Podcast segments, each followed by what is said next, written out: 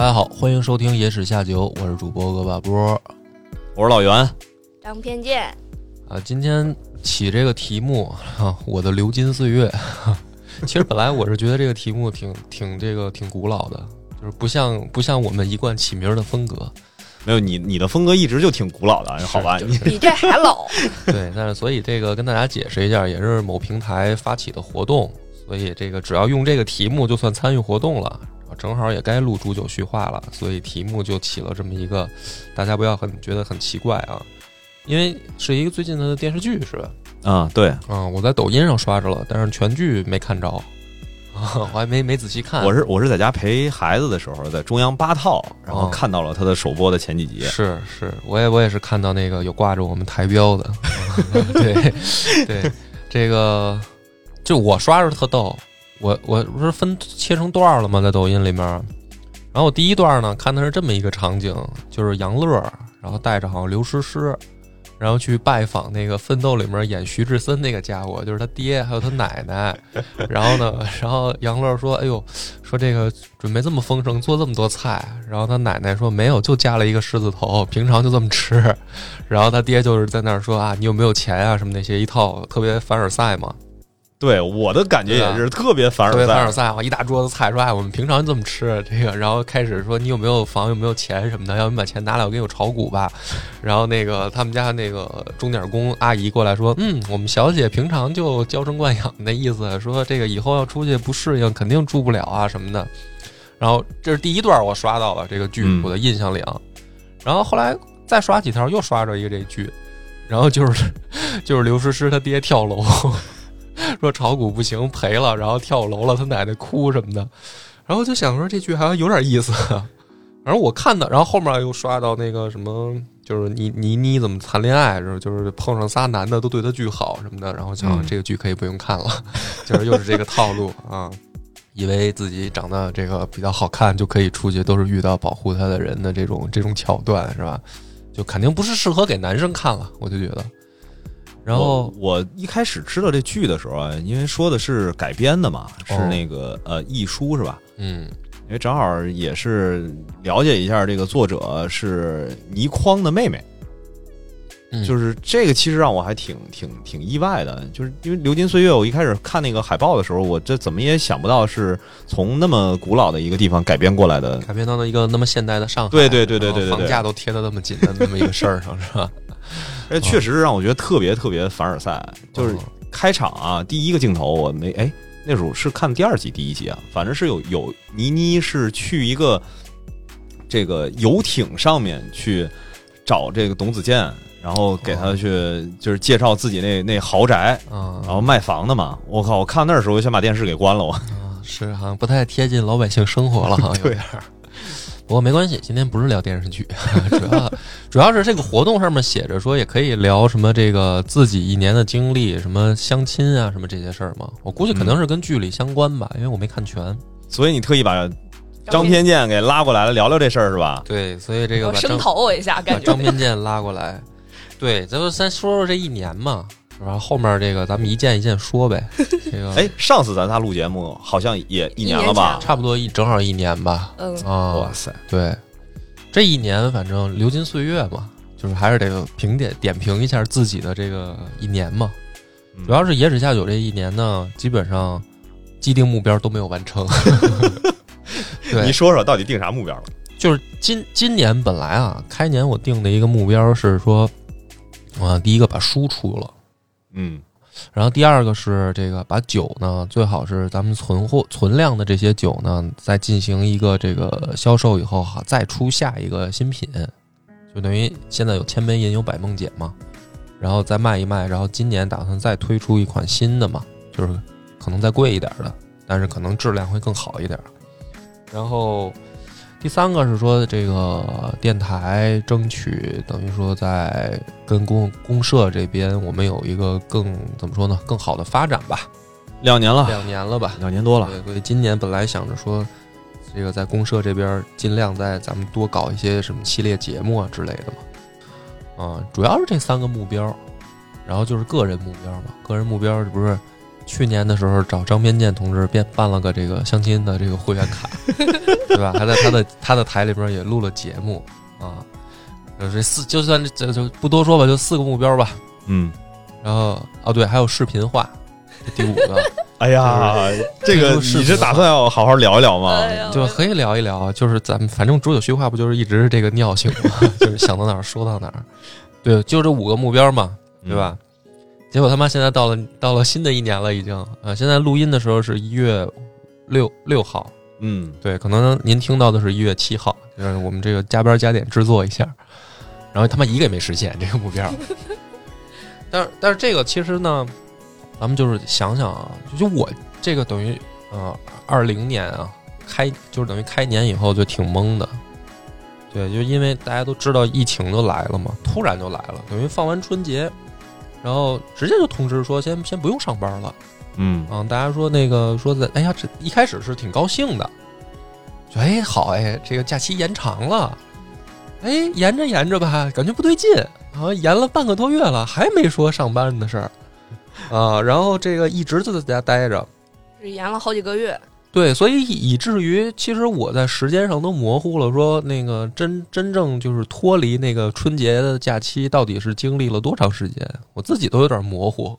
对你你是特模糊。我记得有一天我到你家里找你去，嗯，我跟你说，我说出去吃饭去，嗯然后你第一反应啊，嗯能出门了。对呀、就是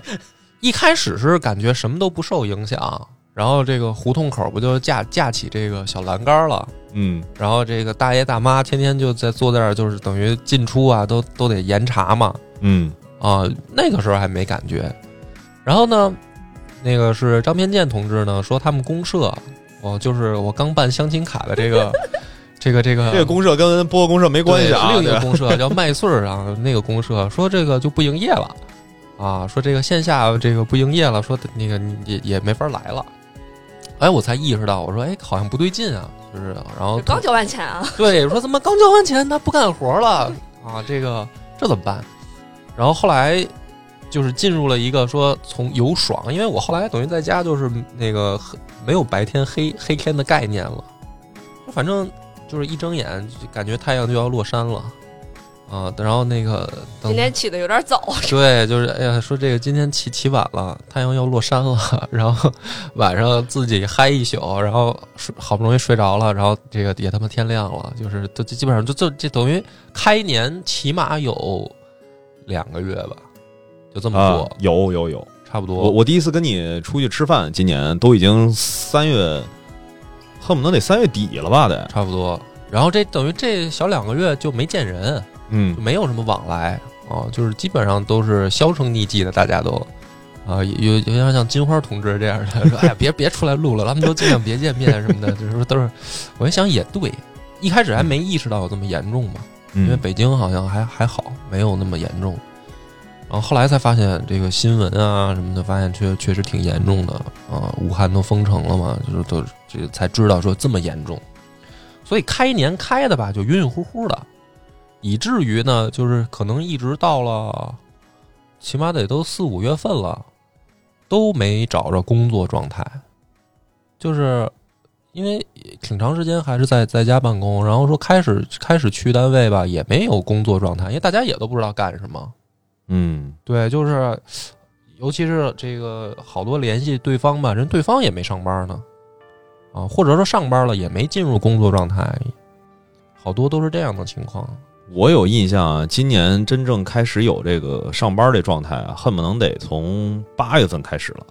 因为原本啊，我这头是呃五六月份的时候就说，哎呀，咱还是规规矩矩的按点上班，然后赶紧把这个状态给给调整过来。结果一到六月，嗯，这个我们伟大的首都，然后又来了一轮。又来一轮对，反正一直就没找着工作状态，然后等于这个第一个事儿吧，就是直接就影响到，就是咱们一开始相商量的是五月份吧，好像开始商量五一完事儿，说咱们去一趟郑州，对，然后去联系一下酒厂，结果这个就没去成，酒厂那边我记得也是很晚很晚，他们那个厂子才能发货。对，因为原来最早这计划呀，我跟波儿我们商量的是说，你看到过年了，去年的过年了，对。就按理来说，这是一个这个酒的销售的一个小高峰嘛。感觉好像就是说错过了好多机会，咱们得抓紧了，都半年都都晃过去了，然后刚要上线，酒厂说啊关了。又又关了，对，所以酒这个事儿今年等于就没有什么进展，但一直是也没说，也？也在这儿也得跟大家说一个，就因因为有人我看也也开始问了，在什么嗯群里啊，说哎那酒是不是不卖了？不是，啊、并不是这样的。一直在微销售。信一直会在销售，对，而且这个这个现在的这个存量还挺多的，嗯啊，有个几百瓶呢。就是大家要买的话，还是可以随时下单。现在也恢复，早就恢复正常发货了，但是可能因为大家不知道嘛，以为那个没货了不发货，可能也都有几个月了，订单也一直也一直没什么订单。主要是大家也都不聚会，我们其实一直也都没找到一个很好的时机跟大家说。对对对，但是这个这个事儿呢，等于今天在，我也不好意思，呃，这个说什么，这个好像搞得就是嗯，又又上节目来卖酒来了。对，但是但是这个事儿呢，我觉得也该说一声了。这一年没怎么说嘛，基本上，嗯，所以今天跟大家正式说一下，这个酒还还有还在卖，而且我是打算再出新品的嗯啊、可能看这情况又得这个二一年吧，因为今年争取。然后争取咱俩赶紧能去一趟郑州，跟他们聊一聊。郑州聊一聊，因为不去吧，我也不放心。嗯嗯，得去一趟。但是已经出的酒，大家放心，那个是没有什么品质变化的啊，都是存货。然后就是这个等于公社这边嘛，公社这边，嗯我觉得今年呃有挺大的发展，就是应该老整挺好，老袁呢，对老袁应该说两句，整挺好，整挺好。哇，整挺好你们这哎呀，也就别说整挺好了，我说今年确实有点被搞得有点懵。对就今今年就大家没觉得就是跟比如说节目有关这个事儿，今年特别多嘛？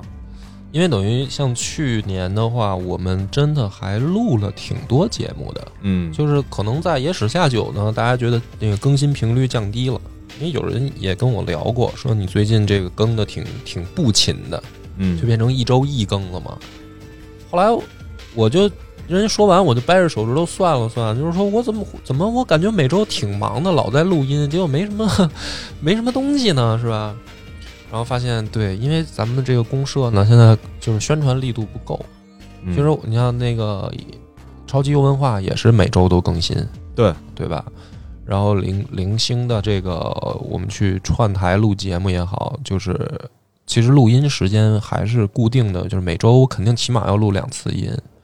然后每次起码也录两期节目。但是这么这个分散下来呢，感觉就是好像老听众来说就是没什么感觉了，因为比如说野史下酒录音的时候，可能一期付费的，一期免费的。那有的人可能不不关注付费，那他就他就觉得野史下酒就更了一集嘛，嗯嗯，然后公社呢，他可能又没关注，对吧？公社每次也是录两集起码，所以就感觉好像我我这个不怎么干活，还还给还给张片健录了好几期呢嘛，是吧？然后那哪是有的人录好几期啊？哎录好几个月啊，那个对，然后张片健这个也也我估计可能还是有老听众也没去关注他那台嘛，对吧？所以这个都听了，都听了，反是都听了馈特别好，是吗嗯对对，哎，好吧，说这种死直男，你还能跟他做朋友啊？嗯，对，反正就是等于今年其实录音的那个其实挺勤的。其实录的挺勤的，但是我就仔细想了一想，就是说可能野史下酒今年呢就要改版了，就这是第二个今天要说的大事儿。嗯我想怎么改版呢？就是等于你看今年一年呢，跟公社里边的朋友接触多了，然后我就越来越发现自己是个异类。哎对吧，真的是，对，就是因为大部分的这个播客吧，人家都是说单期节目、单期话题，然后我下一期节目就是一个新的话题嘛，啊，然后很少有这个就是录大系列的嘛，所以我等于其实你像原来吧，我不接触同行那么频繁吧，没什么感觉，我觉得啊异类就异类吧，这说明咱有特色嘛。但后来发现呢，这个事儿还真得改一改，就是不太好。太隔晒了。对，就就是对新听众确实是不是特别友好？对对对，就是这个，就是说你不能老老在自己这个井底趴着嘛，你出去那个跟别人交流。所以做我决定是说，这个二一年呢可能要改版，改版以后呢，就是变成，就是我也变成每一集节目就讲单集一个事儿。所以之前呢，跟细菌佛也开始去呃试着开始做这个杠上开花这样的新系列，然后逐渐把十有七窍啊，或者是这个王良吉啊、传奇谈啊，就搬到常规节目里来了。所以后面呢，可能野史下酒今年开始就也是录单集，每一集是讲一个事儿，然后系列呢也录，但是系列我可能就会放到微信去了，就是等于不像原来那样，等于原来是常规节目也是系列，微信也是系列，对吧？然后等于两两边都是大系列，然后人听着听着可能大家就乱了，等于费力不讨好。然后今年开始要改版了，就是系列的东西都先放到微信，然后等这张专辑更完了，就比如说这个微信这上面，比如说更了三十集，这张专辑更完了就下架了，下架就打包就卖掉了。就嗯像现在我已经卖掉的是两个专辑，一个就是那个《囚徒皇帝》，嗯，还有一个是《鬼谋测试》，就是那两个专辑已经在微信上又听不了了，就等于打包卖卖给平台了，然后平台再再通过这个就是等于流流量的这个分成，不是说大家需要单集花钱了，然后这个改版。如果就是说后面执行下去的话呢，我可能就是单集付费的节目和现有的专辑这个坑我就收了。嗯，就是比如大家现在听的这个《瑰丽盛唐》，呃，后面还有两集，然后这个两集录完，这个这个系列就收了。然后《水浒黑账》这个坑，差不多也就可能我预计啊，可能四到四集左右就收了。然后《安土桃山》也是，就是差不多也是就四集左右，可能就要收尾了。然后这三个系列收尾了以后，就变成了说，只要在平台上免费的节目就都是单集节目了，就是一集讲一个事儿，是辩论啊，还是说剖析啊，还是怎么样，就变成说还是单集讲一个事儿。然后系列的东西就变成就是你要想还是听系列的话呢，就有两种办法，一种就是微信上听，要不然你就等，可能比如说我一般的制作周期差不多是三个月，这三个月可能这个在微信上更完了，我就会整体打包卖给其中一个平台，然后你那个时候你在平台上可能也就能听了。嗯所以这个是节目上我想做的一个调整，因为这么一调整的话呢，第一个可以预想到的啊，就实话实说，收益一定就会变高，就等于去。其实不光是去年，野史下酒做了六年，其实收益一直不怎么样，在节目变现这个事儿上，属于是这个在其实不太好推。这个其实跟刚才你说的你要做的这个节目调整也是有关系的。对就是别人突然就是没没前没后的，然后听一个你在讲这个大部头的其中一小节儿，嗯其实是对新听众不怎么友好的。对，这个的确是这样，就是因为也是在公社，咱们这个去聊天啊，跟人家去接触也发现嘛，就是说人家说，哎，你这节目挺好的，咱合作一把，怎么合作呀？我说没法合作，我说我这大系列可能还有十多集才能完事儿呢，你可以过来给捧捧啊哏是吧？你说你来我这儿串串一下才行，就是这个的确没法合作了，就所以我改版嘛，就是它有多方面原因导致我决定说必须得调整自己的结构了嘛。嗯而且的确也是说，对于新听众来说，因为我发现我的这个群里面也好，别人跟我聊天啊，都搞得我也有点尴尬，就是说人家特别高兴的说，我现在已经听到哪儿了，然后我我已经听完了《光武中兴》了。我说妈呀，那是第一个专辑。我说那你追到现在得啥时候啊？你得才啥时候才知知道我也卖酒这事儿呢？就是也很尴尬嘛，对吧？所以。所以这个就没办法，就是这个为了活下去，我们还是要顺应这个大家的使用习惯的，所以这个做出一个调整。所以这事儿你也就是跟所有的听众们触达一下是吧？也不跟大家商量对吧？对这个事儿，其实也也没法商量，因为嗯我觉得就之前啊，我也想过这个问题，商量吧，其实就是说就变成了说，嗯，什么意见都有，嗯因为大家呢可能听野史下酒时间长了以后，觉得啊、就是大家其实都跟朋友一样嘛，虽然就是说没见面，很多人可能已经产生熟悉感了啊。有的人就跟我这么说，说这个基本上每周都会听你节目，他觉得可能我这个声音已经很熟悉了。但是对于我的视角来说呢，每次比如说加一个微信也好，或者说见到一个听众也好，一聊就发现，就每一个人的想法还是不一样的。嗯对吧？有的人可能说啊，说你这个，比如说你这酒就别做了，就是这种的可能，因为然后他跟他他开始说，就是说为什么不做？你应该怎么做？可能嗯这是一种想法啊，先把它放在这儿。然后那个可能下一个人再见面或者微信上说，哎，你那酒还哪儿有卖？把链接给我，我再买一瓶儿。就是，然后可能你再换一个说，哎，你什么时候那个出新东西啊？就是你之前的什么笔记本、衬衫我都买了，你下一步出什么呀？就是你就发现，就同样一件事儿，可能每一个人他的呃想法、他的意见肯定是不一样的。对，所以尤其是在节目这事儿上，更是这样，因为有的人可能说，哎，最近聊唐唐朝挺有意思的，啊，你可以讲细一点。比如徐君佛刚见我的时候，就是说我想跟你录这个，还说嗯我对上官婉儿有自己的看法什么的。比如这个，比如这这一类人吧，把它放在这儿。那好，可能有的人聊的时候就说，呃，你现在的节目越来越没劲了，我就喜欢听这个之前的节目啊。说你后面这个越讲没劲，然后他可能是这种感觉。那可能还有人说说，哎，你快点把唐朝跳过去，咱们直接讲五代十国吧。说那个精彩，打的都热闹了。啊，你看这个就是同样对于节目来说也是，有的人是觉得现在的挺好玩，他还想参与呢，对吧？然后有的人说你现在的没劲啊，那意那个那意思就是说你后面做不做都无所谓了，就是可能，对吧？还有的人说你赶紧做下面啊，这个专辑已经差不多了，我也对吧？特别期待五代十国。啊，所以做节目这个事儿就是这样，就是就众口难调嘛。还是做你自己想做的。对，所以这个改版呢，也是我想了很长时间，就是觉得还是更有益处，改版肯定更好玩一些。啊，从从免费收听的角度来说，嗯首先能够保证这个老听众还能够找到熟悉的感觉，因为的确大系列也是这样。大系列做的时候吧，这个来跟我搭档的人啊，很难产生强配合。就是单集的话呢，我大概比如说录之前有一个铺垫，啊，回去大概有一个资料准备，这个节目呢就能录的有来有往，就还好。那大系列呢就没办法，就是因为一周一录，然后他可能一开始还说，哎，这段我可能了解。那比如说时间一长，录了一两个月的时候，再加上可能时间上，比如说这周是啊找这个细菌佛录，下周可能跟张扬录，再下周又跟帆儿哥录了，可能帆儿哥再来的时候，他中间隔了两期，对，就是可能他也跟不上，他也对，他也我可能说，哎，上回书咱们说到什么事儿啊？上期我讲过什么什么啊？可能在帆儿哥那儿他也懵，说上期你讲什么了？我他妈哪知道啊？只能生捧。所以这就是大系列的问题，就是为什么要改呢？这样的话，人员上比如说有调整，比如说我这个新系列，那我可能就固定找细菌佛录了。嗯，啊，就是这个专辑可能就是单独逮着细菌佛录。你说他这周有事儿没也没关系，那就拖一周呗。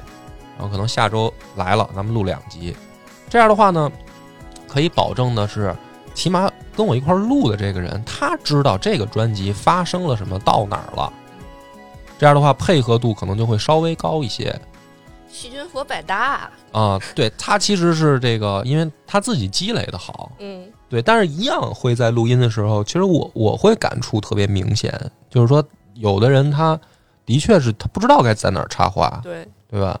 所以这个是就是哎，就是改版这个事儿也也说了不短了，就大概是这样的情况，大家能那个先有一个心理准备就行，也知道该去哪儿听，就是因为我觉得很多人还是会喜欢听带系列的。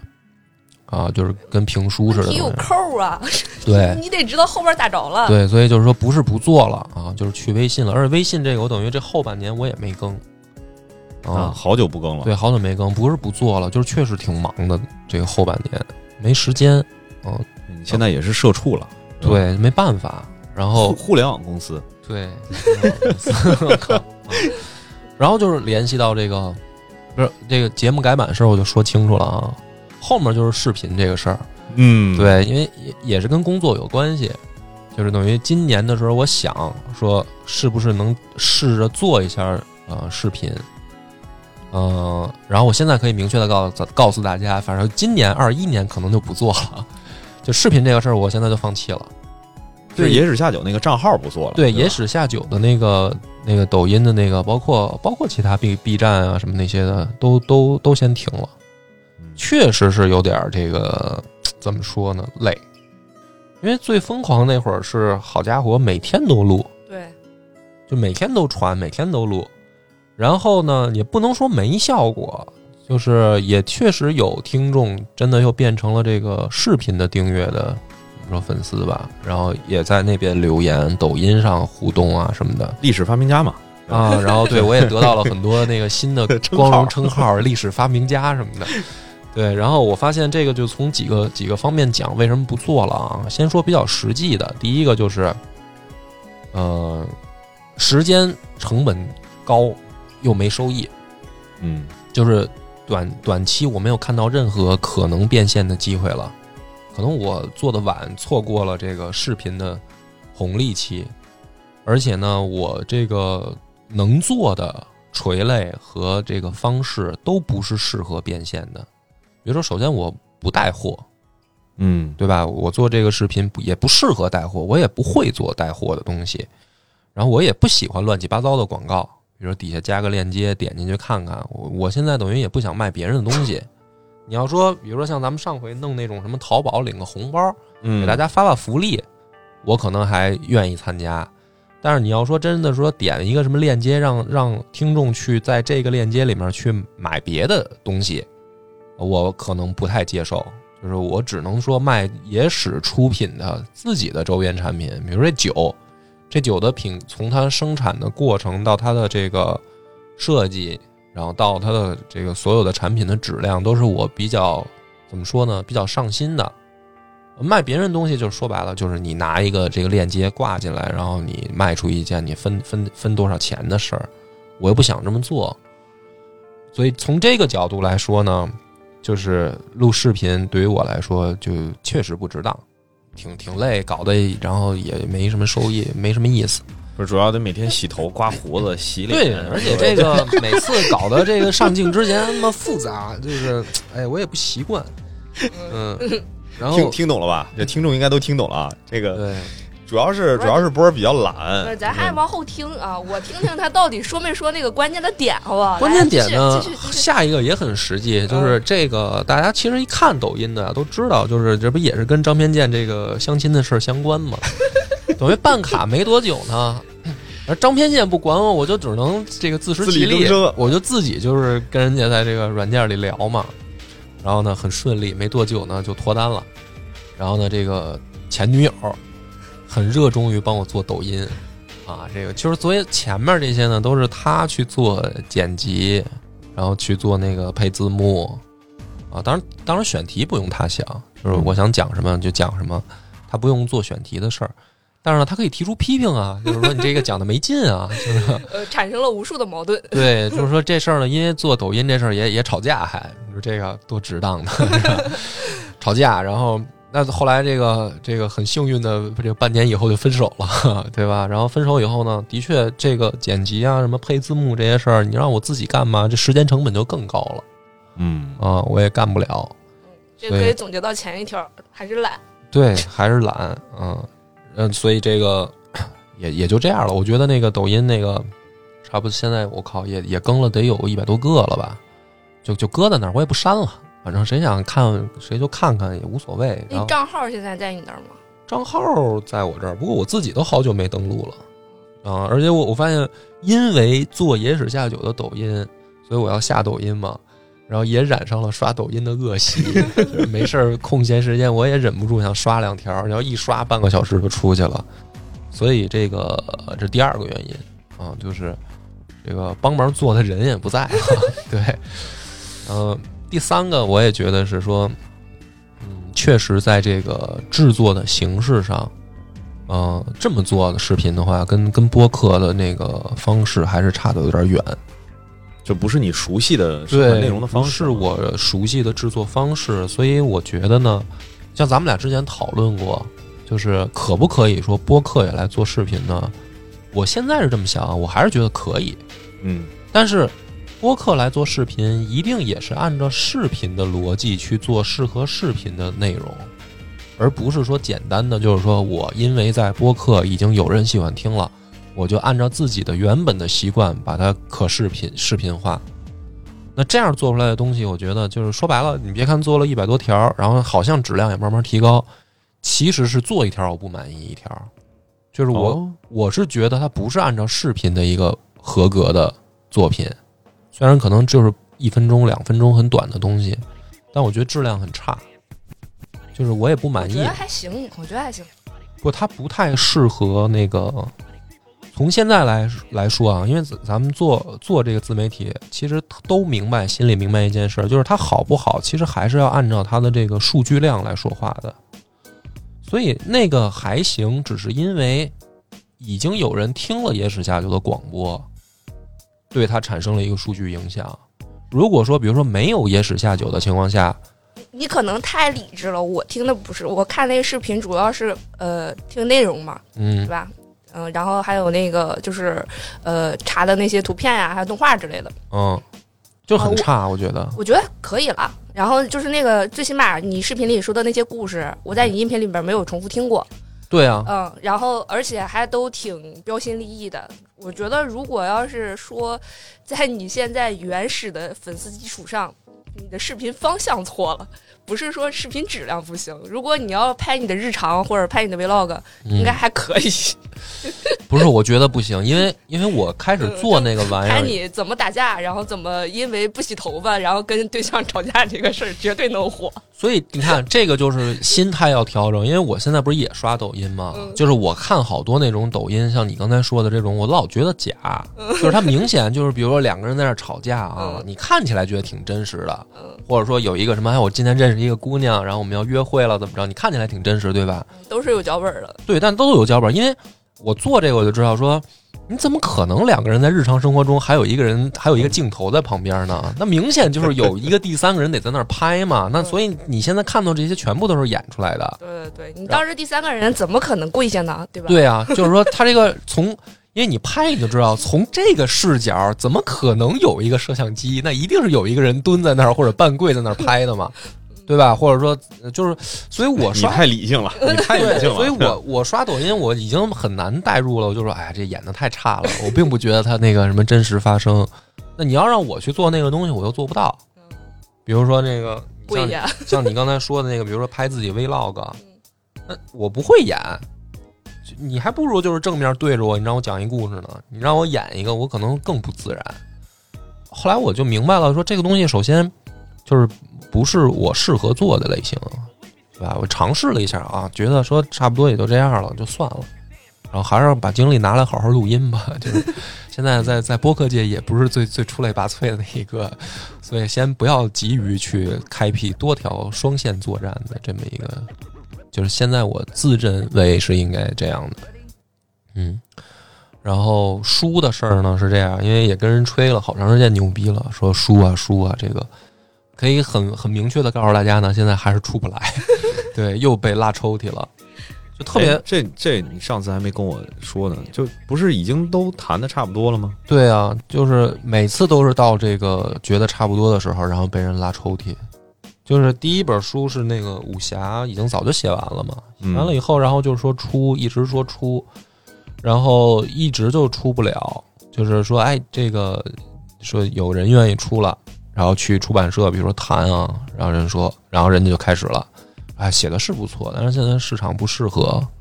啊，然后说那个，呃，能不能比如说写一个别的呀、什么的，什么修仙啊、玄幻啊，啊。然后什么穿越啊之类的。对对对，然后就是说那行吧，那那就是说，那咱们这样吧，你先写吧，你先写完了以后，那个这本书呢，我们先在在计划当中给你等于就是说排上队，我就是下一个，比如说下一个项目，我们就把它出了，说但是你这时候你得先答应着写新的嘛，然后等于今年到这个年终的时候，新的书也写完了，然后新的书也被拉抽屉了，然后这个我记得我原来好像也说过嘛，就是这个原因，就是那个编辑说辞职了，编辑辞职了，然后这个这个新的书也他妈的没没人接手，就一直又等，然后后来呢，等于又等到说又又换了新的人，然后说这个项目我们能出就不错了啊，那武侠的再等等吧，然后我都已经又准备好自费出了呢，然后经纪人说，哎，我又给你找了一老板。啊，然后愿意愿意给你花钱把这个事儿办了，然后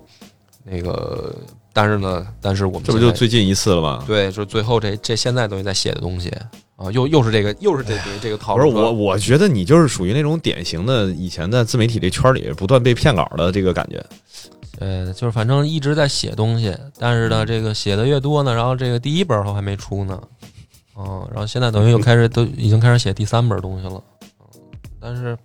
这这现状就这样，所以他就搞得我也挺纠结的。你要说吧，痛痛快快吧，每一个人都告诉说不给你出，然后哎，对，那咱也就自己想别的辙去了。对我其实我钱当时年终的时候都准备好了，嗯，这个我当时就是想说那个四万块钱还是五万块钱嘛，因为已经报价了，说四万块钱差不多起印三千册肯定没问题。后来我想想，我说那不行就自己花钱了呗。结果呢，他现在很尴尬的就是吧，他就说老板又愿意出，已经排上日程了。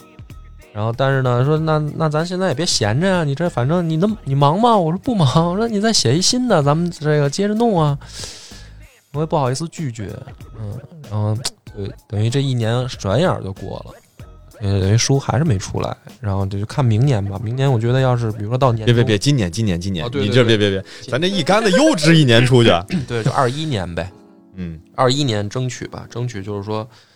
哎，不管怎么着的吧，反正我争取把这书赶紧这个弄出来。嗯，因为今天我还跟那个图书经济又打电话，就是聊呢，就是他打电话，因为他就现在我们俩聊的是说，我现在写这东西，咱们这个怎么给报酬的问题。嗯又是想来那套说咱们共同创作，然后出了以后分分账。我说大姐你别这么闹了，我说你这个首先呢，对于我来说，第一本书呢是我想表达的东西，所以这个东西呢就是没有要求、没有经济利益的时候，我肯定也能写完。就是那个是我最想写的、最想表达的东西。后面写这些东西呢，说白了就是约稿，就是你觉得我写写作能力还行，然后你画了一个主题，你画了一个圈子，只不过我来写，写完以后说白了这个创意还是你的，然后挣钱也是你拿大头，我我拿我该得的嘛。所以这样的东西呢，就是咱们商量的时候，肯定是你你到底就是说我这个值多少钱，你得给我一个明确的价格。你这是属于是找你约稿。对，对然后就是说你要觉得它不值钱，我也就不写了。它不是我特别想表达的东西，只不过说这个约稿的东西呢，可能更有商品价值。嗯，就是它从题材选择上，它从这个内容结构上，都是适合卖钱的方向，而且是有人来将来做运营的，把这个东西的商品运营更好。但是第一本书就是唐氏这本书呢，我是不需要，就是它可能也不值钱，它没有那么商品化，它整个写的东西都是我想表达的东西，可能并不是所有的人都爱看。所以那个东西呢，对于我来说，它的价值不一样，就是现在写的东西，我知道可能能卖钱，但是它也有卖钱的一个天花板，就是它可能能卖多少，差不多也就在那个天花板上，主要而且取决于是运营的能力，就是到底是不是一个有能力的公司来操作这个商品。然后它的天花板也就在那儿了。这个当然，这公司能力越强，那这商品就越值钱嘛。但是写作那个第一本的小说呢是这样，就是说我可能，比如说我这辈子可能会写出很多小说，假如说比如说五本十本吧，然后可能那另外九本都是为了赚钱写。然后如果比如说到我死前，你问我说哪本你最喜欢，哪本是你最觉得文学水平最高的，肯定是那第一本。但是那第一本可能是最不挣钱的一本。嗯就是它对于我来说的意义是不一样的。那所以这个事儿呢，就变成了什么呢？就变成了不着急，就是变成了说这东西我知道它不挣钱，所以就不着急了。所以别人肯定也不着急，因为别人也知道它不挣钱，但是它一定要出，它的价值就在这儿，就是所以我一定要要做成一件这个这个事儿。所以这个书呢，可能也是没干成的原因在这儿。这个前面的呢比较严肃的啊话题都都讲完了，为什么不是你这不是流金岁月吗？感觉你这是流泪的岁月呀。没有也还好也还好。其实做这些事儿的时候吧，就是也没那么痛苦。流泪岁月在后边呢，等会儿啊，对，然后你看这个录了有四十分钟，终于讲到这个吐槽的环节了。这不是就是办卡这个事儿吗？这个心态啊，我还真是转变了。刚开始办这个相亲卡的时候啊，我的那个心态还是觉得说，呃，就是我还是那么想，我要认真找对象的话，应该差不多一个月之内，我肯定就找着了。然后啊、这卡呢，就是无非也是说，因为张扬呢，这个照顾照顾我生意，对，他就靠这吃饭嘛。对对对，疫就是说情的被他饿死了。对我，我就是说让人让人家干这个活呢，总得给人，因为他就吃这碗饭的，你不可能说白嫖嘛。后来发现他妈交了钱他也不干活嘛，是吧？就是张扬这个家伙，他他妈也不干活。我一开始这心态，我觉得我认真找一个月肯定能找着。嗯后来事实也是这样，嗯又有交了前女友嘛，对吧？然后呢，这不是这个交的快，分的也快嘛？我就总结了一下这个问题啊，就是说年纪大了吧，可能大家对呃这个情感问题也都更较真了，因为尤其是对女生来说，她这个三十岁左右了，她可能没有时间这个去在风花雪月这件事儿上呢，就可以不管不顾。她一定会考虑到说，那个你适不适合陪我过完这辈子。虽然我觉得这个这种状态很扯淡，但是呢，你又不得不配合人家去照着这个思路去做。就是我觉得，你如果考虑这个问题，你永远找不到答案。我是说女生，因为男生可能也这么也会想，但是不会那么纠结。就是说这女的真的能能不能跟我过完一辈子？你适合过完一辈子呢，她就适合；你不适合呢，考虑也没用，早晚都得分的事儿。所以我不用因为这个事儿去考验对方，对吧？比如说，哎，我今天故意装一下肚子疼，看看他到底给不给我倒热水，然后通过这件事儿，我来判，我就举举一个小例子啊，就是通过这件事儿，我来判断他适不适合跟我过一辈子。我觉得这种方式就是挺扯淡的。但女生不这么想，就她会不断的是说小事儿上，然后说就是他说我这实际实际上对你的考验啊什么的，就是你是瞎扯淡嘛，这考什么验啊？就适合就是适合，不适合就算了呗。所以这个等于好的快呢，分的也快，然后也吵架，然后吵架呢也变成就是说最后我也懒得吵了。就我发现其实你你你没办法说服对方你要，这么说的话，我突然找到症结在哪儿了，就是懒。我当初是跟你怎么说的？我说那个咱不着急嗯啊，你等着我给你多介绍几个，你多见见。我嗯说介绍个差不多十几个、二十几个，你在里边挑一最好的、最合适的，对，所以就是说然后你逮着一个就行，是吧？是啊，就是第一开始我就不看好，我一直都是吧？不是，然后 所以呢，这个等于分手以后呢，这我才啊，就等于后面这半年，也不能说半年吧，其实到现在差不多两个月，就是再往前倒推两个月，不对，也快三个月了。就这三个月，我才真正开始弄明白相亲是怎么回事儿。啊，那你说说我听听。对，就是虽然之前在你节目里面也好像也一一直在聊相亲这件事儿啊啊，，一顿白话，一顿白话对听的一愣一愣的。野哥特野哥都觉得好像我说特有道理，对吧？但后来呢，这个这三这小三个月吧，我发现是什么呢？就是说，确实跟我想象的真的不一样。我就发现，认真去做相亲这件事儿以后，就是像张扬说那个，就是说，你比如说十个、二十个的，然后你在这里面，你你再去认真挑选，好好比较一下，对，就是好好磨合一下张扬的意思就是说，接触一下你多接触，然后多比较嘛。就是我这三个月就这么在在在相亲嘛。就是其实我你看我我掰着手指头算了算啊，见过的面儿的，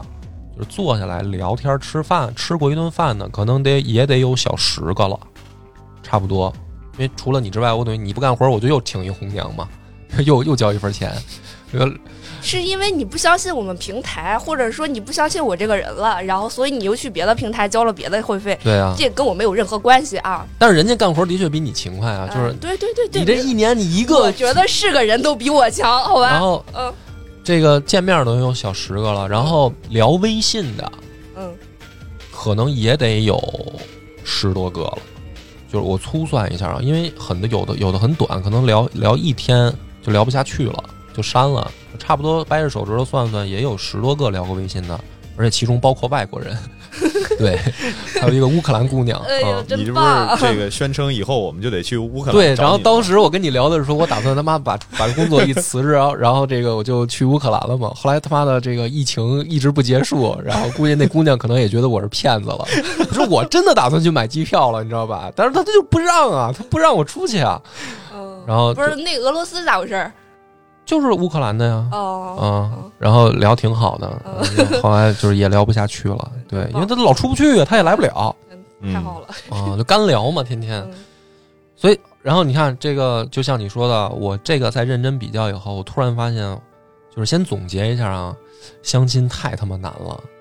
就是真的不是不是想的那么简单。因为如果按照之前的那种方式吧，其实我要脱单也可以做到，就是一个月脱单也行。但是这个就是我也不想说啊，马上脱单，然后你再好一段时间，好个半年一年的，然后吵架，然后分手。其实我后来想了想，就是每一个分手，在刚接触的时候的那一个月，他身上的问题，其实你都已经知道了。所有的那些小事儿、那些小问题，你们将来可能会放大变成吵架的事儿。其实你刚接触一两个月，你都知道了。但是只不过你刚接触一两个月的时候呢，你觉得说这个不是什么大事儿，都是一些很小的可以包容，可以包容的问题。可以磨合，对。然后呢，你觉得说只要呃有感情，然后慢慢经营，慢慢磨合，啊，后面大家克服问题，就是说没有，因为肯定没有完美的人嘛。你就觉得这些小问题，那你不能吹毛求疵，这是说你找一个完美的人，我觉得不可能嘛。所以你就说，那你先先交往，然后慢慢磨合。但你后来发现，就是就是小问题，到最后越吵越大，然后就被放大了，还是那些小事儿。其实，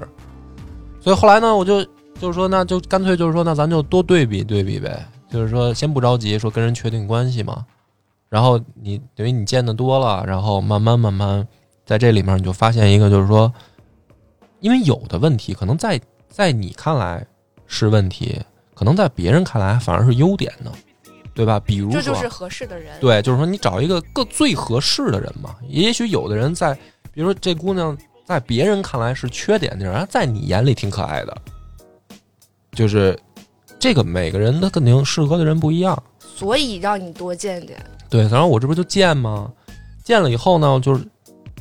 差不多见了有四五个的时候，我就才意识到，就是说这么去相亲特别特别难。它难在哪儿呢？就是我今天来剖析一下啊。嗯就是主要是每次还请人家姑娘单吃饭还得单花钱，啊，这个对于我来说无所谓，就是每一次都是我请客，肯定。嗯，然后我有的是这样，我就是刚坐下，我就特别确定没戏，嗯，不合适。但是呢，我依然要把这顿饭踏踏实实吃完。然后，你这样，你让我来讲讲，就是这一年来我的心路历程，好不好？你连活儿都不干，你有什么心路历程？对，就一开始波哥说跟我这儿交钱了，哎，给我美的，我觉得这个比我挣多少钱、办了多少个会员还要高兴，就是那种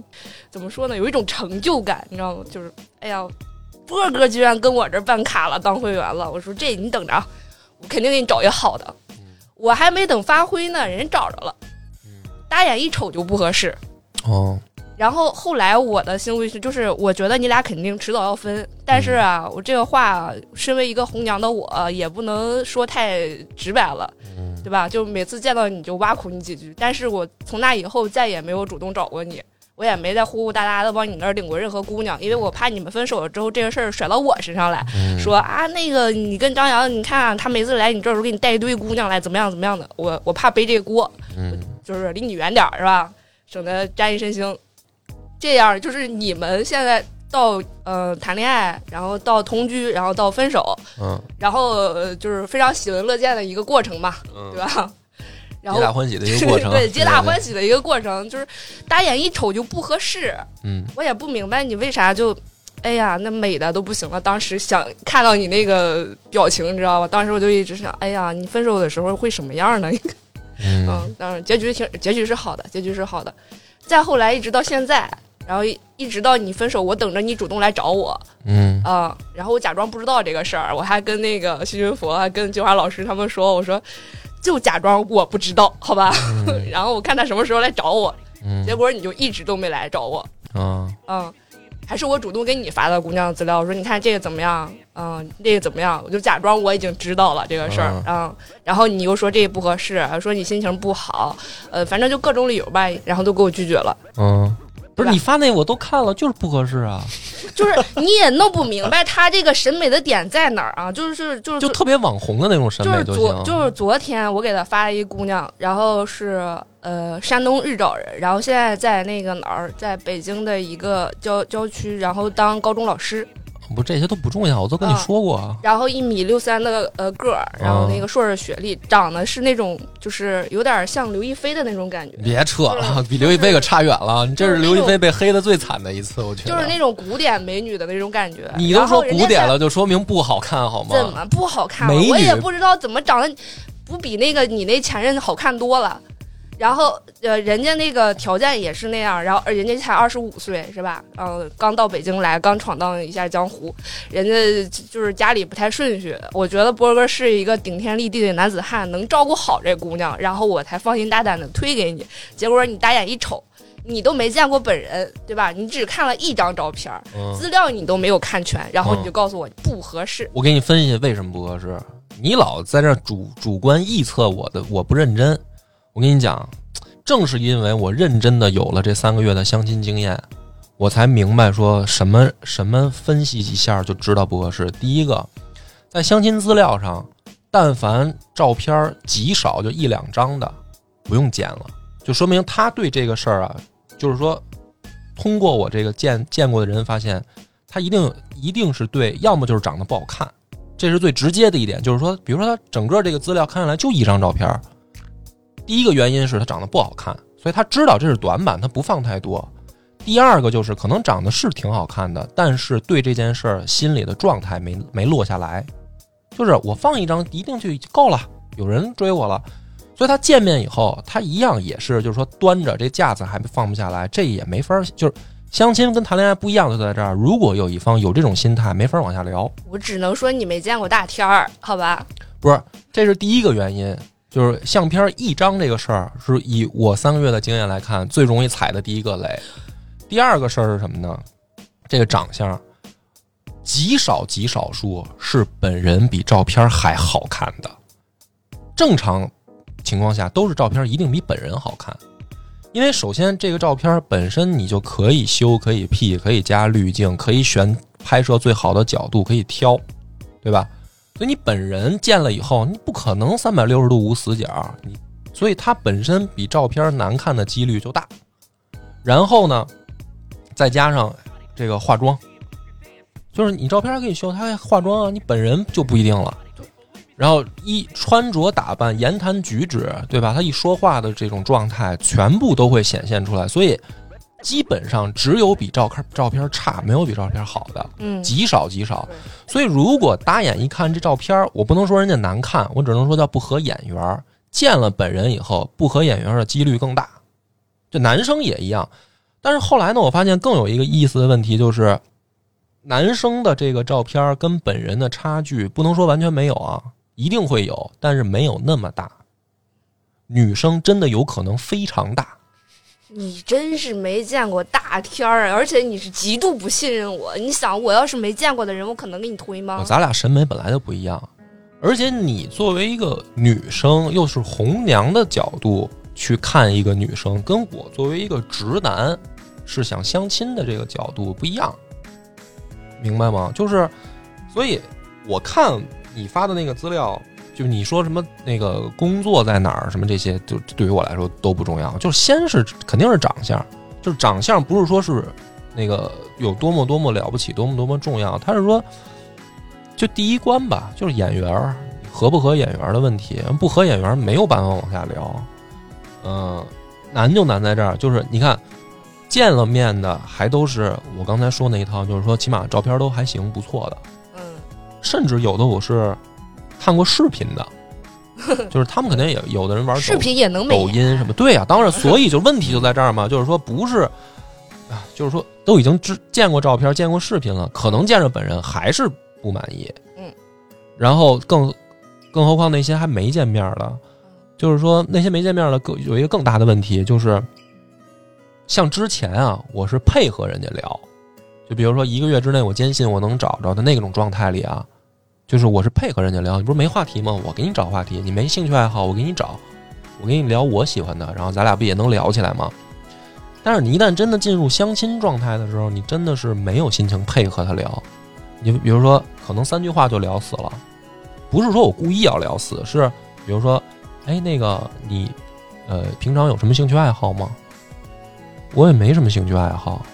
嗯，看看电影，看看看看看看剧，刷刷抖音吧。那可能连抖音都没有，就是看看电影吧。然后没什么兴趣爱好，然后你。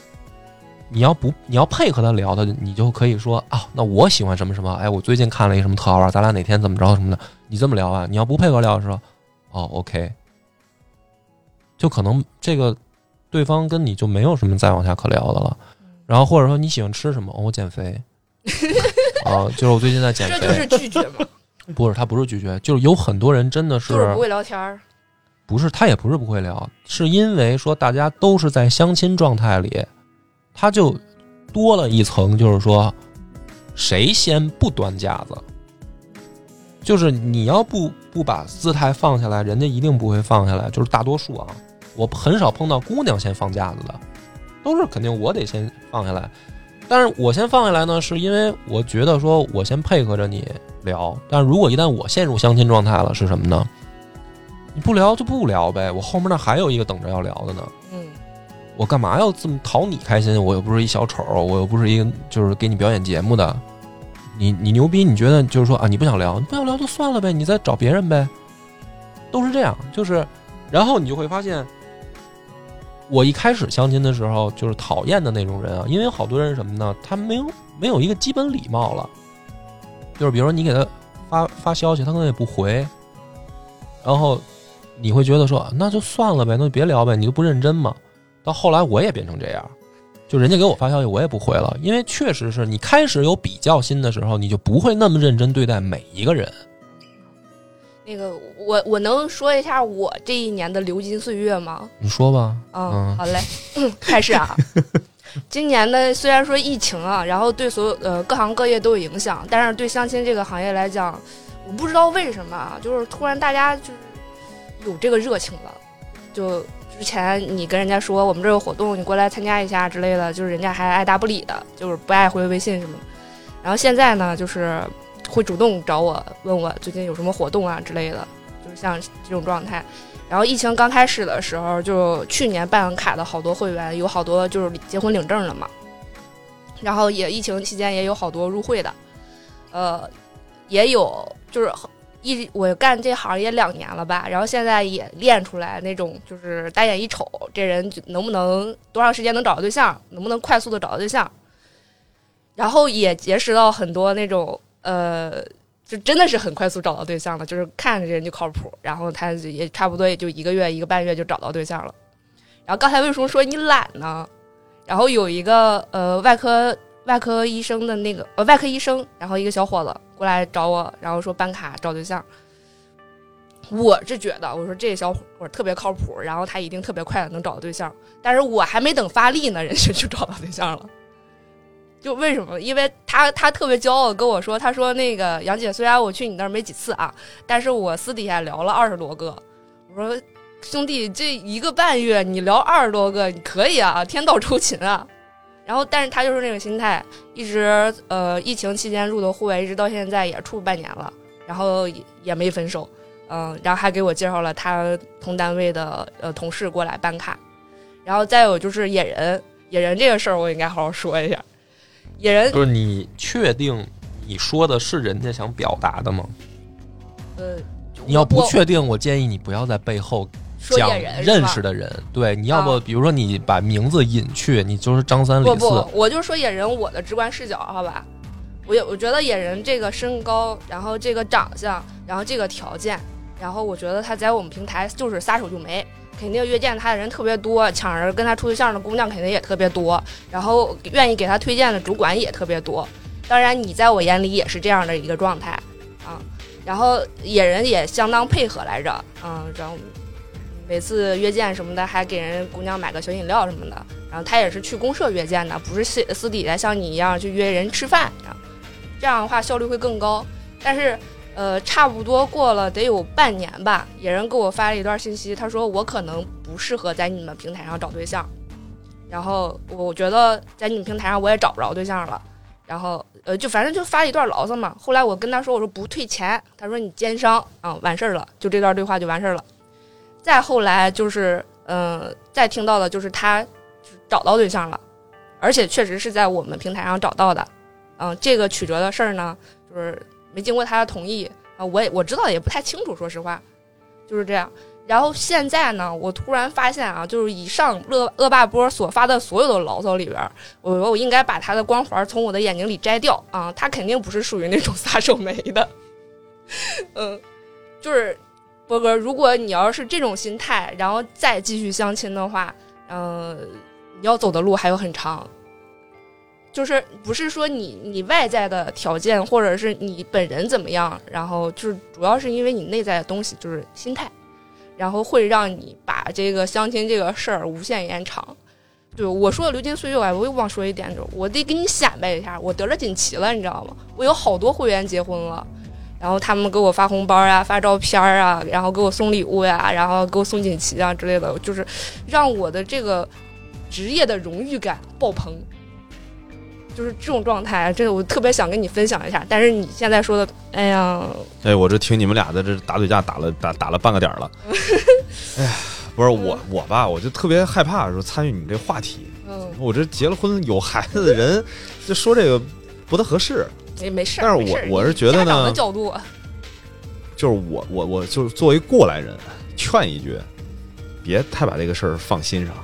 咱踏踏实实的好好做节目，日子过好了挺好的。不是因为我我我是发现一个什么状态呢？就是波儿啊，这一年开始进入到哎，不能说这一年吧，这几个月，然后开始重新回到这个相亲这状态之后呢，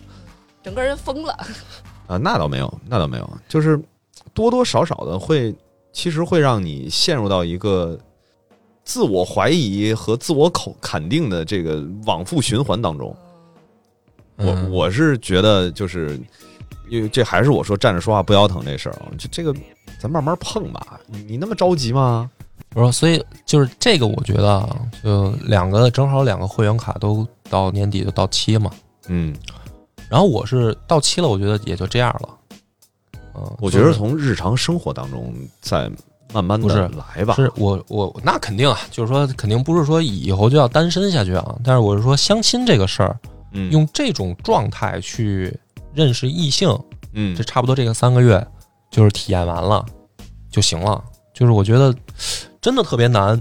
就是它不是说你能够马上切换到那种状态去认识异性的，嗯跟跟那个跟那个状态里真的不舒服。就是可能你说的也对，就是在一个交替往复的自自我自我循环里，可能比如说啊，呃，今天是你被人家拒绝了。嗯或者说今天你见的这个人也不是拒不拒绝，可能你两个人都觉得不合适，然后呢，你会觉得说，真是挺浪费时间的，就是因为他是这样，你一开始呢，你可能没经验嘛，嗯，你都是按照这个以为正常来，就是说先从微信聊天开始，然后呢，可能聊了一周，比如说到周末啊，咱们出来见个面吃个饭，然后吃完饭，然后再看说啊这人合不合适。那这一周其实你是等于在陪着人家聊，因为大部分的跟我聊天的不会喜欢什么历史、文学这些，就是很少极少。是是是，所以基本上都是你在陪着人家聊，然后你在你在想话题聊，逗他开心。然后这个里面呢，你你当你过完这一周的时候，你发现不合适的时候，你会觉得有点儿浪费时间，因为因为其实这不，你要说换过来说，人家陪着我聊，那是一个非常舒服的事儿，就是你就很开心嘛。但是其实不是，对吧？真的，所以他这个当这一一周结束以后，比如说不合适，你会觉得挺累的，就是你你，然后你再接触下一个人，你就意识到说前面这一套得再来一遍，嗯，对吧？就是说你再再下一个人，总要重复，对他还要再来一周，然后又是陪人聊，然后这样的情况呢，循环了差不多一个月，一个月。那其实这个一个月呢，简单来说就是效率特别低，就见了四个人，因为就是一周见一个嘛。嗯然后呢，你就发现这样不行，就是你要想有效相亲，你就必须得提高效率嘛。就是，呃，最好就不要微信聊那么长，因为你也没见着他本人，也许你可能就是说可以见面加微信啊。见就是在微信上聊啊。你可以先见面后加微信啊。好，你那个平台是这样，但对啊，那你倒是给我介绍了一个呀。你倒是来呀，大哥。你看他就是这样，他说你来参加我们的活动，活动上你就会认识合适的人。他是他们平台是这样的，嗯，但是另一个我得确定你来，然后我才能把人姑娘约来，要不然让人见谁呀？我也是啊，我也是，你得确定那姑娘来我再去啊，要不然一一一帮我根本就不认识，可能看着没感觉的人，我去天天参加你活动干嘛？这不一个道理吗？社交是一种成本，对呀、对社交当然有成本，你也不知道我今天去告诉我我今天见的张三还是李四还是王五长什么样，然后我就得天天准备好去你那儿活动，这不开玩笑吗？对吧？我我我真的觉得你这个问题不是在我心态啊，那那那你怎么能在姑娘那儿就这么操作呢？因为你住得近啊。我住得近，我也没这个需求。像你们那儿那些这个大哥，把那儿当老年部活活动中心啊。我住得近，我我也不不是说就就一定要去天天在那儿等啊，对吧？你不是，我觉得这是具体的说这个不同的什么相亲的平台的运作方法的问题。我觉得这也没什么对和错。不对，然后后来等于嗯经历过这一个月的时候呢，就然后我就跟那个红娘就说了，我说嗯这样的效率太低，嗯，能不能这样？就是先跟呃姑娘就说说，能不能先比如说，要不就视频，要么就直接见个面。嗯，然后比如说见完面视完频觉得不错，在微信上聊，然后后面开始就是频率逐渐就加快了嘛，嗯就是按照这种方式，可能简单也是先加个微信，可能聊一两天。就如果说您要是说非得聊够一周，因为后来确实有这种情况，就是碰上过大概三四个吧，加了微信以后就是特别忙，我也不知道是真忙假忙，但是他就说特别忙的时候，我就直接就删掉，然后跟红娘就说：“我说那就算了。”红娘一开始呢也会说说：“哎，你怎么能这么想？也许也许人家是真的忙呢。嗯嗯嗯”我说：“对呀、就算是真的忙，也不合适，因为他明显现在工作是第一位的。”我嗯，说：“就没有那个对，我说谈恋爱当然会需要消耗时间、消耗精力，嗯，就那所以说你得两个人都有一个稳定的时间。说咱们现在的这个第一目标可能是谈恋爱，嗯那这可能才能有更好的结果。因为很多现在这个情况是什么呢？有的那个姑娘不是会员，嗯嗯嗯就是可能男性会员多，女性会员少。然后呢，我跟那个红娘说的也很清楚，跟张扬说的一样。我说我首先要看长相，如果长相不合适，我其他那些来说，我可能根本没兴趣，也也不重要。然后最后那个红娘，她就是跟我说啊，说基本上介绍过几个，我发现了，确实你对颜值这事儿有要求，但是我也实话跟你说，一般办会员的可能颜值都不高，所以你能不能接受说非会员，我给你推荐。但是就这个这个界限一来了以后，的确就是这样，就是说非会员他心态马上就不一样，因为有的人可能就是我最近可能无聊了，我注册了这个软件，啊，人家是对奔着对，然后就是说我啊，好玩儿，可能我并没有说特别认真的说我一定要找对象嘛，嗯所以他不是会员，然后啊说忙啊或者怎么样的，那这个就是你就只能就就是说那确实人家忙，那就不适合谈恋爱啊。嗯，还有一种就是说，其实他也不忙，但是他就是这个架子没放下来，因为非会员是这样的。会员其实交完钱吧，多多少少心态里就是还能端正一点，因为我都付费了嘛，嗯那我就说明，就再次的话，我我在这个有效期内，我把我花的这个钱该干的事儿干了，对吧？但是没花钱的人真的心态就不一样，他会觉得，而且女生我还见过几个啊，就直接就是拿出这个软件说，你看每天有多少人给我发消息，就他不是会员，但是他长得，哎，长得其实也一般，但是他照片会 P 的很好看。只要在这个软件上照片很好看的，他真的是可能每天都会有人给他发消息，所以他心态跟男生肯定不一样，他会觉得说我又不差你这一根葱，在他给他发消息里边的人里面，肯定条件各种各样好的坏的都有，所以他心态一定不一样嘛。然后后来就是效率高了以后呢，就会发现，那真的就是呃，就像你说的，有的时候你是呃很很失落，因为也碰上过什么呢？嫌比如说嫌我穷的，上来一张嘴就是我是干什么的，我一个月十万，就这样的。然后很很明显的，后来回去再问红娘，红娘也是这么说的，说呃，他人家觉得说人家一个月挣十万，你一个月才挣可能这么这么少，我就不说我一个月挣多少现在，然后不合适，就是你就会在说自我否定跟自我肯定之间就来回来回循循环。所以说，这个所有的就是说经历过这三个月，我明白是说，相亲这件事儿本来是把两个人呢，就是拽到了一个状态里。这个状态里呢，就是如果双方没有意识到相亲的游戏规则，真的没有办法聊。这游戏规则有什么呢？我大概总结出了三条。嗯，来我听一听。对，第一个，第一个呢，就是说，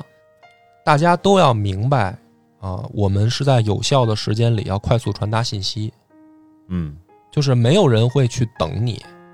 就是如果你觉得说我条件好，别人就要上来扑我，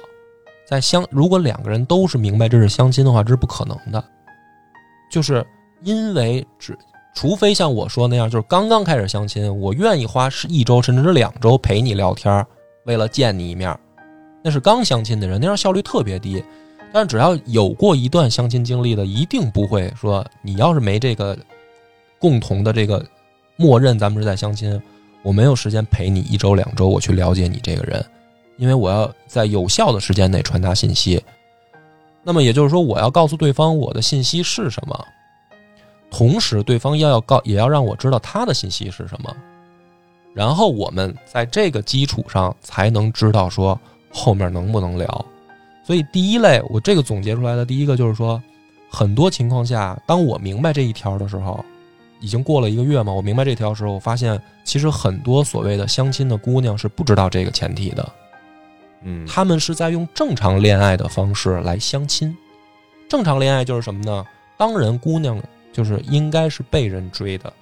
比如说生活当中朋友介绍的这种。当然，如果一个男孩看上一个姑娘，你不可能等着姑娘主动追你嘛，所以应该是被人追的。但是在相亲里面，我觉得第一个问题就出在这儿了，就是说，你我已经知道你是来相亲的了。你还要等着被人追求的感觉，而不快速传达信息的话，我没有时间陪你耗，对吧？就是说，其实有很多信息是很简单的，比如说你有什么兴趣爱好，你喜欢喜不喜欢吃辣？你要能，你要是特别喜欢吃辣，我又吃不了辣，咱俩就可能在这事儿上有分歧。就一些很简单的信息，其实是通过比如说咱俩这一顿饭就能聊出来的。嗯但是真的有很多姑娘，我碰到了以后，她是模棱两可的，不着急回答问题的。她觉得这样说，哎，我可能仪态很好，但实际上对于我来说，就是浪费时间。对，就是你没明白咱们是在相亲，这是第一点。第二点是，呃，说白了就是在信息上的这个怎么说呢？说不好听一点，就是自我认识不清楚。我碰到的更多的是对自我认知过高，就是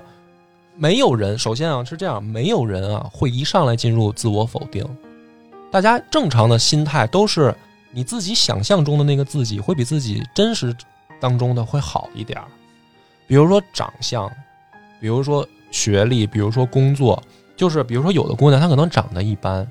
但是他一定会在某一项上，在自我认知里面把这分补起来。所以说真的，我是有这种感觉，每一个人在见面的时候，比如说这个人可能在男生眼里，比如说九十分吧，他自我认知里他一定是一百分。就是他哪怕比如说我长得我可能是我九十分，但是我我工作好啊，我学历高啊，是是或对啊，或者比如说反过来也是，有的人有的可能姑娘可能工作学历什么这些可能都一般，嗯。但是我长得好啊，所以我还是一百分的。但是在异性眼里不是这么去评价对。对的，所以相亲是这样，就是说我们先要清晰的认识到自己在真实生活中别人眼里是多少分儿，我才能公平和客观的去聊天儿。嗯而自然认识的自然恋爱当中，其实无所谓，就是你过高就过高了，因为我就好你这口儿，嗯，你过高了我就爱上你了，所以就没有所谓高不高嘛。但是相亲呢不是，所以我也是等于我又过了一个月啊，我才把我自己真实的那个分儿啊调整到合适。就是我一开始也是自我过高，比可能比真实我可能高十分。我觉得我觉得我读的书多啊，然后我觉得我这个知识量丰富啊，然后我长得可能也不差嘛。对对对，特对吧别帅。嗯但是嗯实际上呢，可能在姑娘眼里，你读多少书跟她没有屁关系，这不是什么加分项。所以来找教授来了是吧？呃对啊，就是说，而且你感兴趣的，比如说历史也好，那些故事什么，在人家眼里就是无聊的东西，人家可能有这时间，人家去研究的是别的。嗯那你这个自我虚高的分，我又过了一个月，我才给降回来。就是后我一开始也是先跟人聊可能我感兴趣的东西，后面再相亲我不聊我感兴趣的东西了，但是分儿我同时得降下来。但是这就第二条就来了，那个姑娘有没有明白相亲是要自我降分的这个这个游戏规则？很多人还嗯。没有，嗯她是在尤其越年轻越好看的姑娘，当然。嗯，她身边再有一帮追求者轰着对，哎，她更不知道自己不是，而且她是这样，在相亲软件里面，比她在现实当中虚抬高的分儿的情况一定会更高，因为现实当中没有人在天天什么我追求你，我跟我想着怎么跟你搭话，但在软当你面啪点个赞，对，但在软件上一定会在姑娘那儿会有这种优势，嗯就是她只要照片稍微好看一点，一定会有大量的男生给她留言、给她关注、给她点赞。嗯嗯嗯，她这种自我虚高的分一一旦上来了，她在见面的时候很难马上下来。对，这是第二条我总结出来的。然后第三条就是整个这个自己恋爱现在的心态，有好多人是没有这个所谓相亲心态的，因为我还碰到过这个有差不多两三个啊这种情况，呃，心里面还有前男友，嗯，实际上他不适合来相亲。就是他聊着聊着，他突然就开始说啊，我觉得我跟我前男友好了多长时间，然后呃，你觉得我跟他合适吗？就是不是他的意思是说啊，他可能前一段感情里面碰到了什么什么问题，嗯嗯然后呢，他不就等于通过这个就告诉你了吗？就是说嗯你要想跟我好，你是不是也有这些问题？嗯但实际上你听了一会儿，你就明白了，其实他还在他还没有上一段从上一段感情里走出来对，他他来相亲，只不过就是可能年龄大了，他觉得我应该嫁了。就是说，这个是一个恋爱当中自我心态的把控。就是说，第三条，我认为啊，来相亲的人应该是跟自己的心态上来说干干净净的，不是说那个我这个干干净净是说什么呢？你准备好了来下一段感情，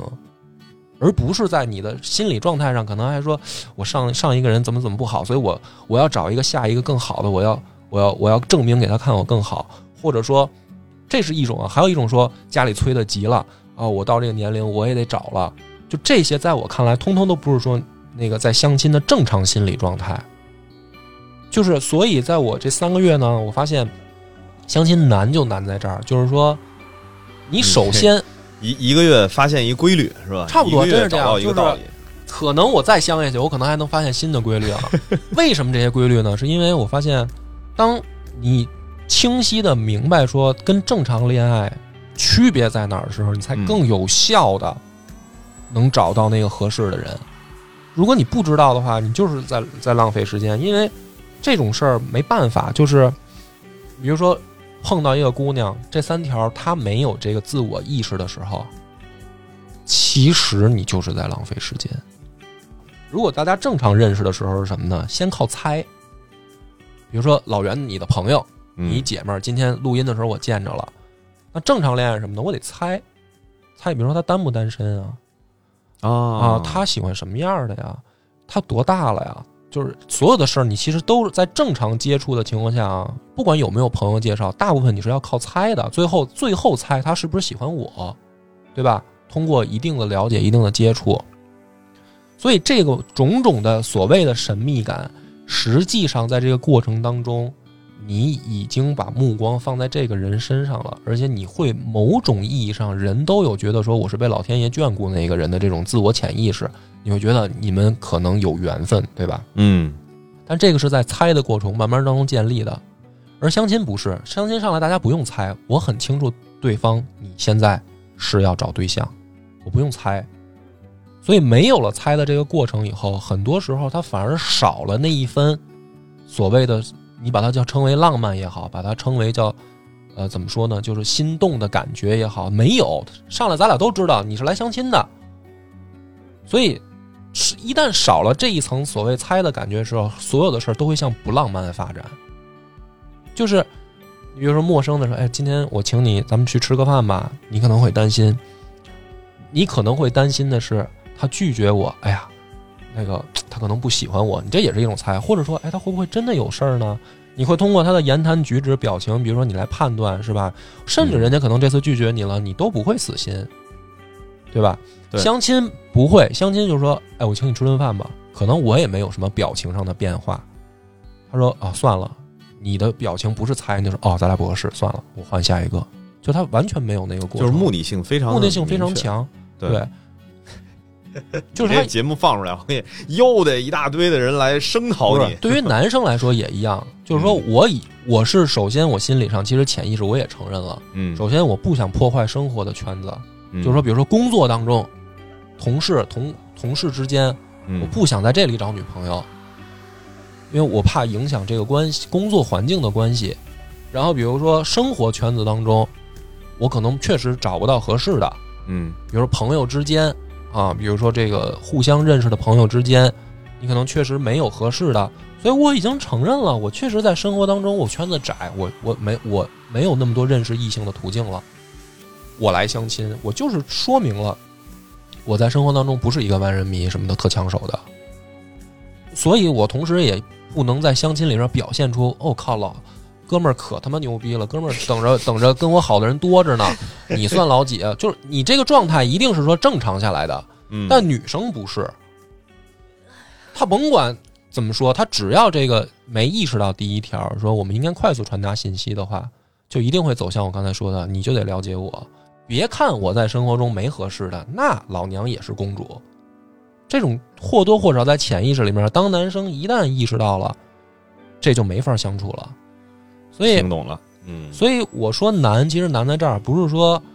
不是说我觉得啊，我这个相亲我被人怎么拒绝或者什么，不是不是，我觉得那个拒绝特别正常，但是我会发现的是，你要把这三条整明白喽。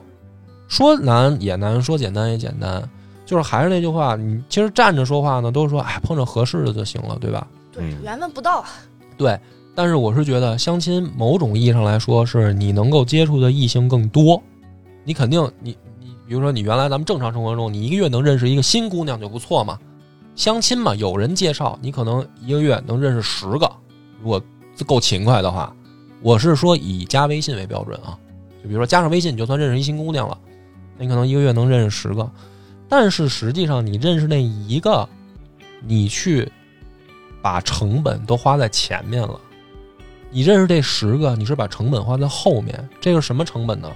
比如说，比如说张扬，你今天带来一个姑娘，你的朋友来录音，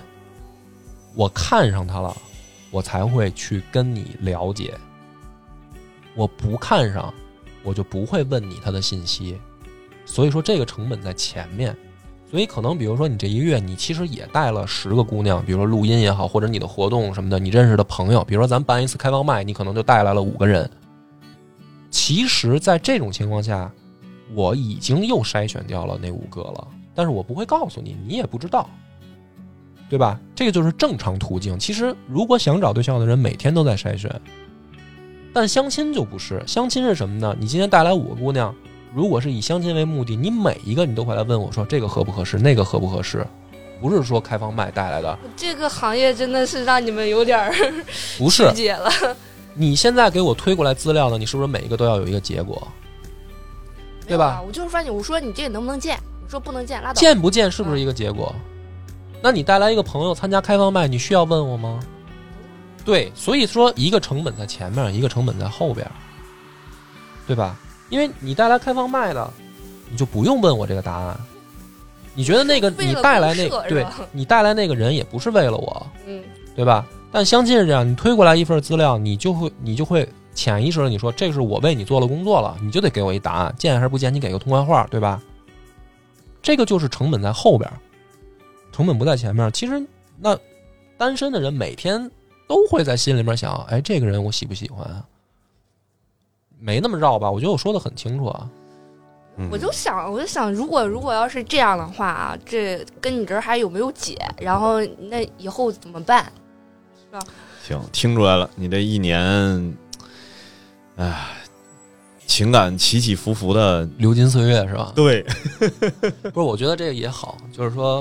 嗯、嗯我估计啊，我以后啊，就是有过这个一年的经历啊，嗯相亲是什么怎么回事儿，我大概心里面就明白了，我也就不再相亲了。不是说不是说不找对象了，是说这种途径认识姑娘的这个呃方式，我大概明白是怎么回事儿了。那比如说，嗯、比如说以后，比如说张扬说，哎，在这个来趟公社玩儿吧，或者什么，你比如说你有合适姑娘，我不是说啊这是相亲啊，我不去，不是这样，而是说我明白了相亲是怎么交钱。是没门儿了，补卡是不可能了，对啊，补卡是肯定不可能了。然后我也明白，它跟恋爱的这个正常是不一样的的趋是不一样的嗯，它真的是不一样的。所以怎么说呢？这个经历我觉得也挺宝贵，也挺也挺有意思的。就是你真的不把我这个三个月，真的是把所有的优先级都放在这事儿上，就是是啊，这仨月我都不怎么见得着你，有事儿我说约你喝酒，你都是带个姑娘过来了。啊，就是说只要说是今儿有 有每次带的都一样吗？我就带过一个 啊，所以啊，就我觉得大家就明白了。然后你可以可以觉得我这个不靠谱啊，就是说下下次啊，真的你也算是干了三个月的职业相亲人士是吧？对，我我是交两份钱呀、你想想，我很认真的在在相啊，对哎，我觉得这这是挺难得的，一一个一个挺难得的经历吧。对，就是一个确实其实特别有意思的经历。所以大家我觉得听完听完这个呢，就是说，当然了，有有有对象呢或者结婚的呢，这个祝祝你们这个呃白头到老啊。刚才那些呢跟你也没什么关系了，你就听一乐就行了。就是没找着的呢，你听了以后呢，你也不用恐惧相亲不。不不，然后咱们大家就集体嘲笑恶霸，嗯，嘲笑一下恶霸波就可以了。对对对集体嘲笑他一下。然后就是听完恶霸波以上发言，后来我发现啊，真的不是所有人都适合相亲。